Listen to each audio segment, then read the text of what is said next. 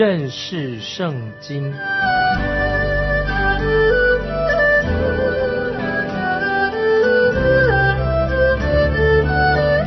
认识上帝的话，把上帝的话带到全世界。本节目是由认识圣经机构和环球广播电台联合制作，欢迎收听。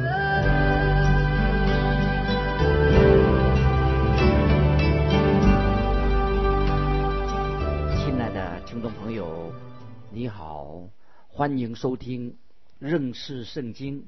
我是麦基牧师。旧约以赛亚书第一章第十节。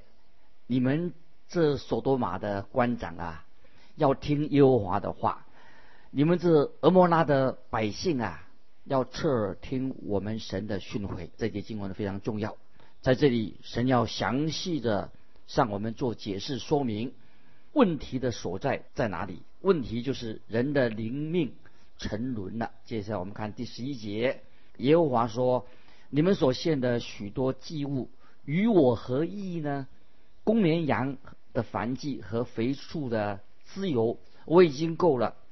公牛的血、羊羔的血、公山羊的血，我都不喜悦。注意这个十一节，以下神这里详细的说明他对自己的百姓所做的指控。神指出很明确他们所犯的罪的事实，证明他们在哪里做错了。神是。分辨是非，神指出他们错的非常的离谱。那么他们到底最离谱错了什么事情呢？在这里，神是给以色列人说明了，神是给以色列人宗教，是给他们定下圣殿的仪式规矩。但是以色列人却把神给他们的好事变成坏事，他们做错了。他们虽然表面上按照律法来献祭，表面上。遵守很多的仪式，但是他们的内心却是背逆神、抗拒神。以色列人的信仰没有影响到他们的行事为人，变成一个做好人、做好事。其实这也是今天我们基督徒的问题。听众朋友，你是不是真正悔改的，做好人、做好事？我们继续看，今天会不会有许多的人只有敬虔的外貌？却没有敬钱的实意，这圣经告诉我们的，表面上很敬钱，其实并不敬钱。接下来我们看以赛亚书一章十二十三节：你们来朝见我，谁向你们讨这些你们践踏我的谚语呢？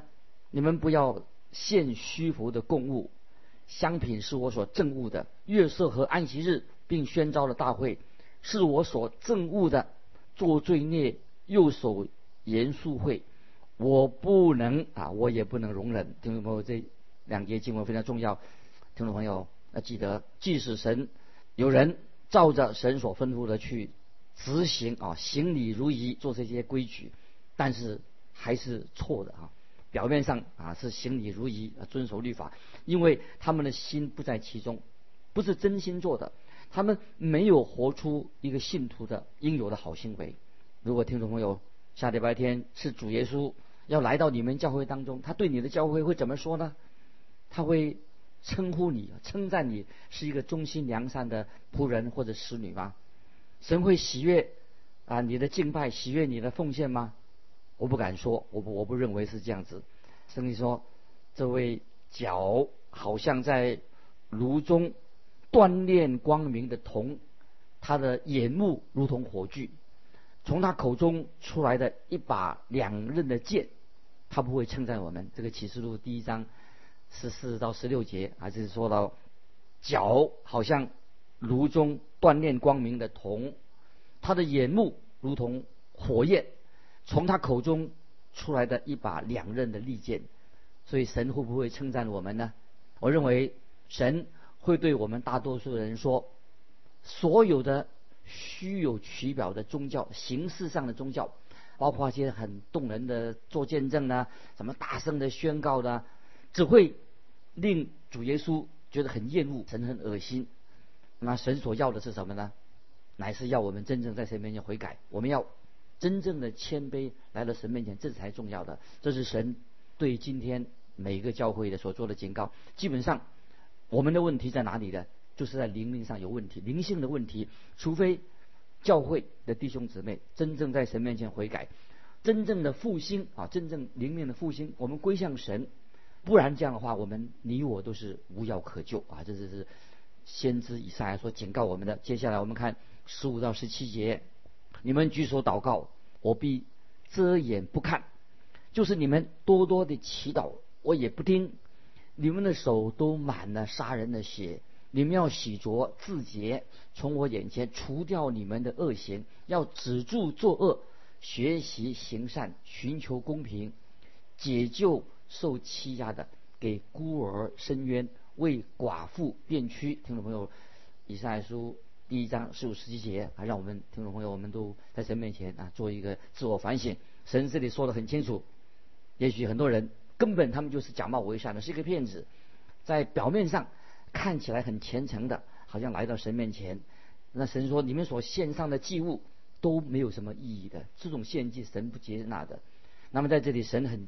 清楚的对他们做指控，因为这些百姓以色列人犯了灵性沦丧啊，灵性灵性堕落的罪，那么这会灵性败坏，会造成道德的败坏，搞到社会会非常的混乱。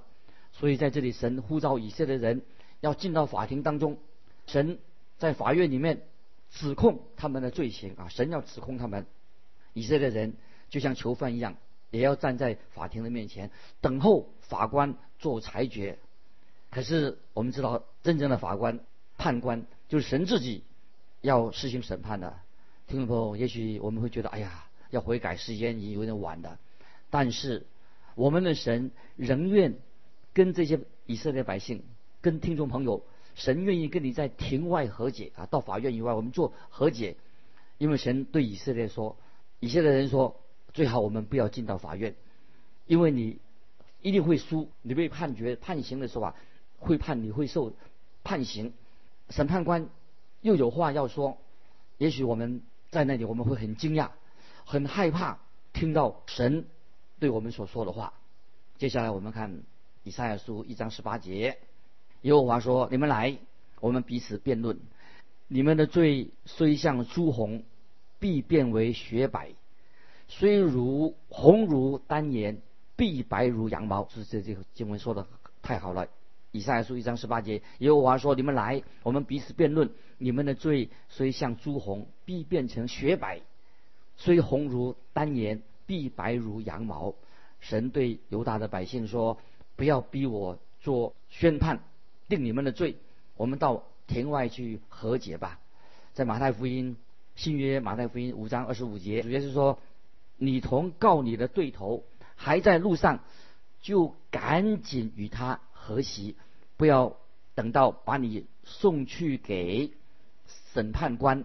神说，他有一个解决我们罪的问题的一个秘方，一个神奇的一个功能，一个很灵的一个药，一贴有效果的药万灵丹，可以除去我们的罪啊，除去罪人的罪孽，比一些更新的。炸药更有奇妙的大能，能解决我们罪的问题。这个就在以赛亚书后来我们要读到的以赛亚书五十三章，说到以赛亚书五十三章说到，就是预表主耶稣他自己受的重伤，主耶稣他自己忍受多多的忍受痛苦，主耶稣他的死亡死得很惨，钉十字架，他为我们的过犯受害，因为主耶稣他自己为我们罪人付上了重价罪的代价。因为审判本来是要这个审判官要审判我们的，可是这位审判官他已经向我们大施怜悯，就是神的独生子耶稣基督，他的宝血，他定十字架，他的宝血可以洗净我们一切的罪，所以我们要悔改归向他。这是神对他自己百姓的一个指控，也是神要他的百姓要回转悔改归向神，寻求救恩之道。如果以色列百姓他们愿意回转归向神的时候，神就让这个国家继续保存下来，再给他们有一百年的这个荣景，一个好好时光，给他们有一百年。如果他们不肯悔改归向神的话，那么悔改他们的恶行，神就要让他们成为另外列强的俘虏啊，让被被他们让他们被俘虏了。所以有一位历史学家吉朋，他本书叫做《罗马帝国衰亡史》，这个书里面举出有五种的状况，使罗马帝国败亡的原因，五种原因。第一个原因，为什么国家会衰败？他说，第一就是家庭制度跟家庭的圣洁崩溃的，因为人类的家庭还是社会的基础。第二，课税，国家课税课得很重，浪费金钱，这是第二个国家要败亡的原因。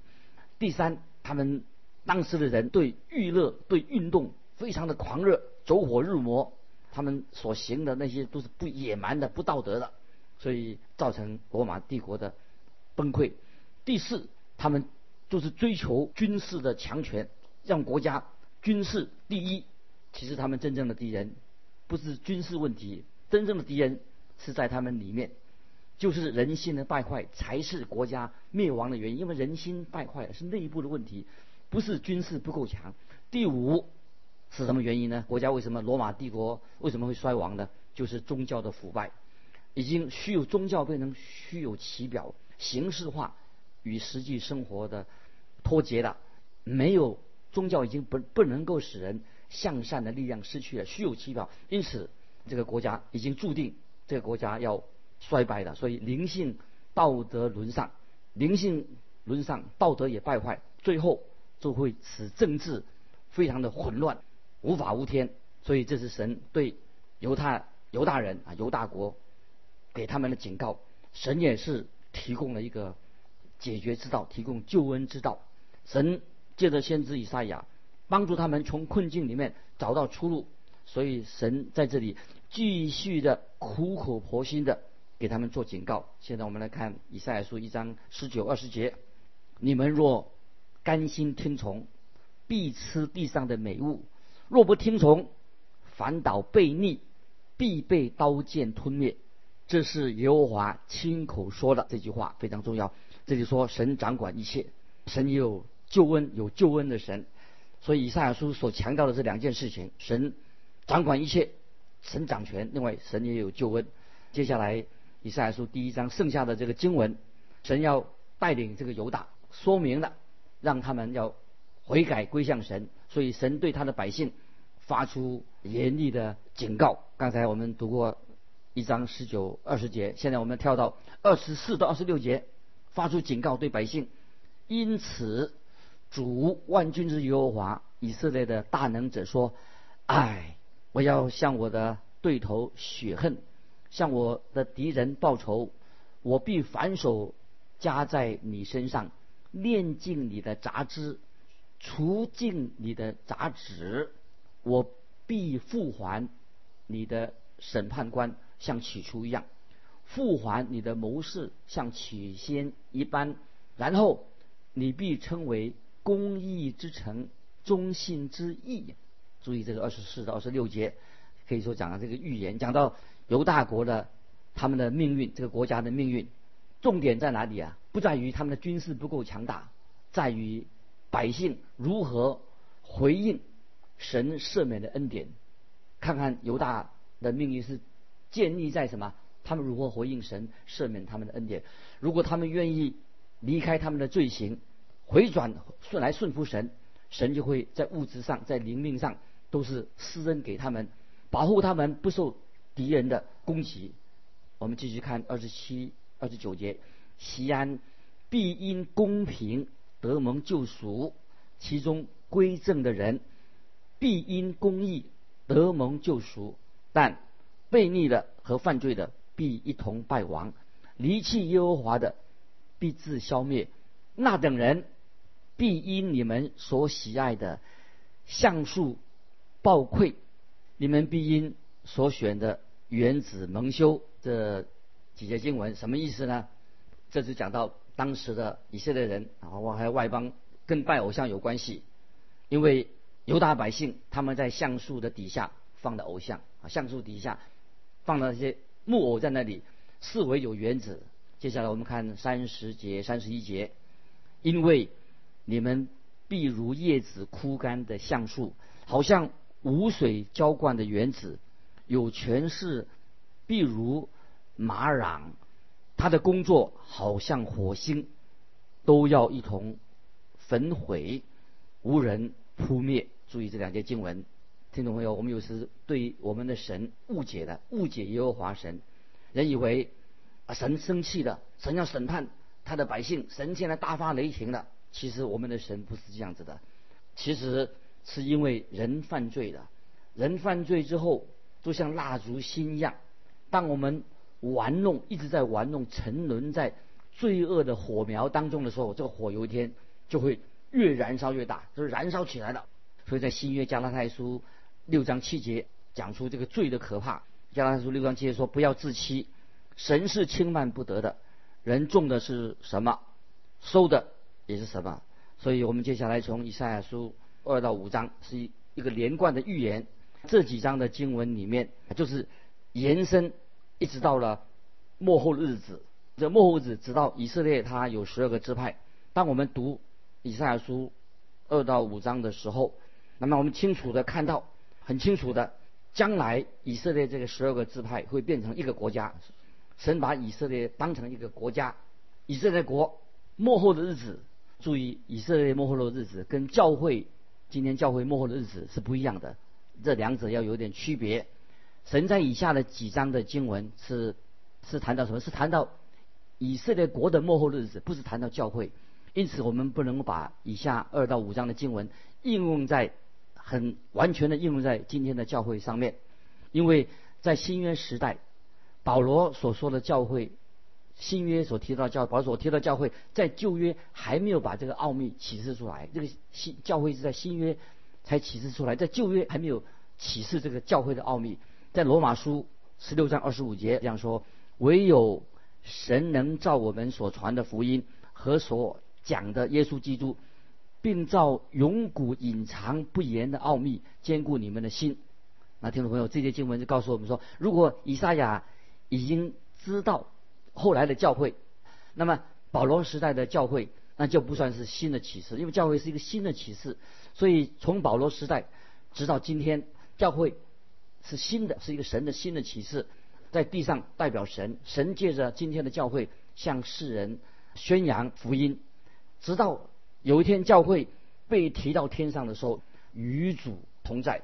那么以赛亚先知以赛亚就是让我们能够穿越啊，有让我们的眼光，这个时候我们读圣经的时候啊，能够穿越这个教会的时代，穿越教会的时期，就是在未来的大灾难时期之后，神要在地上建立他自己的国度，这让我们要有一个对教会的历史有个简单的的了解。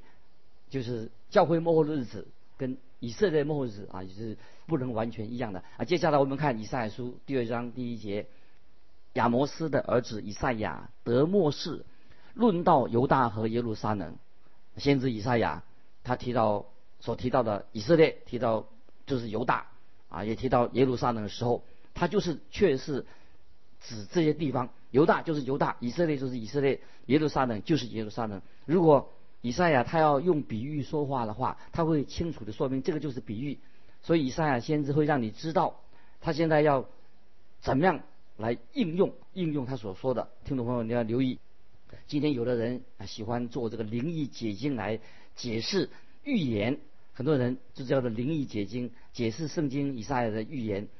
那么他目的是什么呢？有时是从他自己教会自本自己教会的神学的观点。来做这样解释的啊，听众们，我们要读圣经，不是要做灵异解经啊，我们要明白神的话。我们来看以赛亚书二章二节：末后的日子，耶和华的殿的山必坚立，超乎诸山，高举过于万岭，万民都要流归这山。注意以赛亚书二章二节：末后的日子，耶和华殿的山必坚立，超乎诸山，高过高举过于万岭。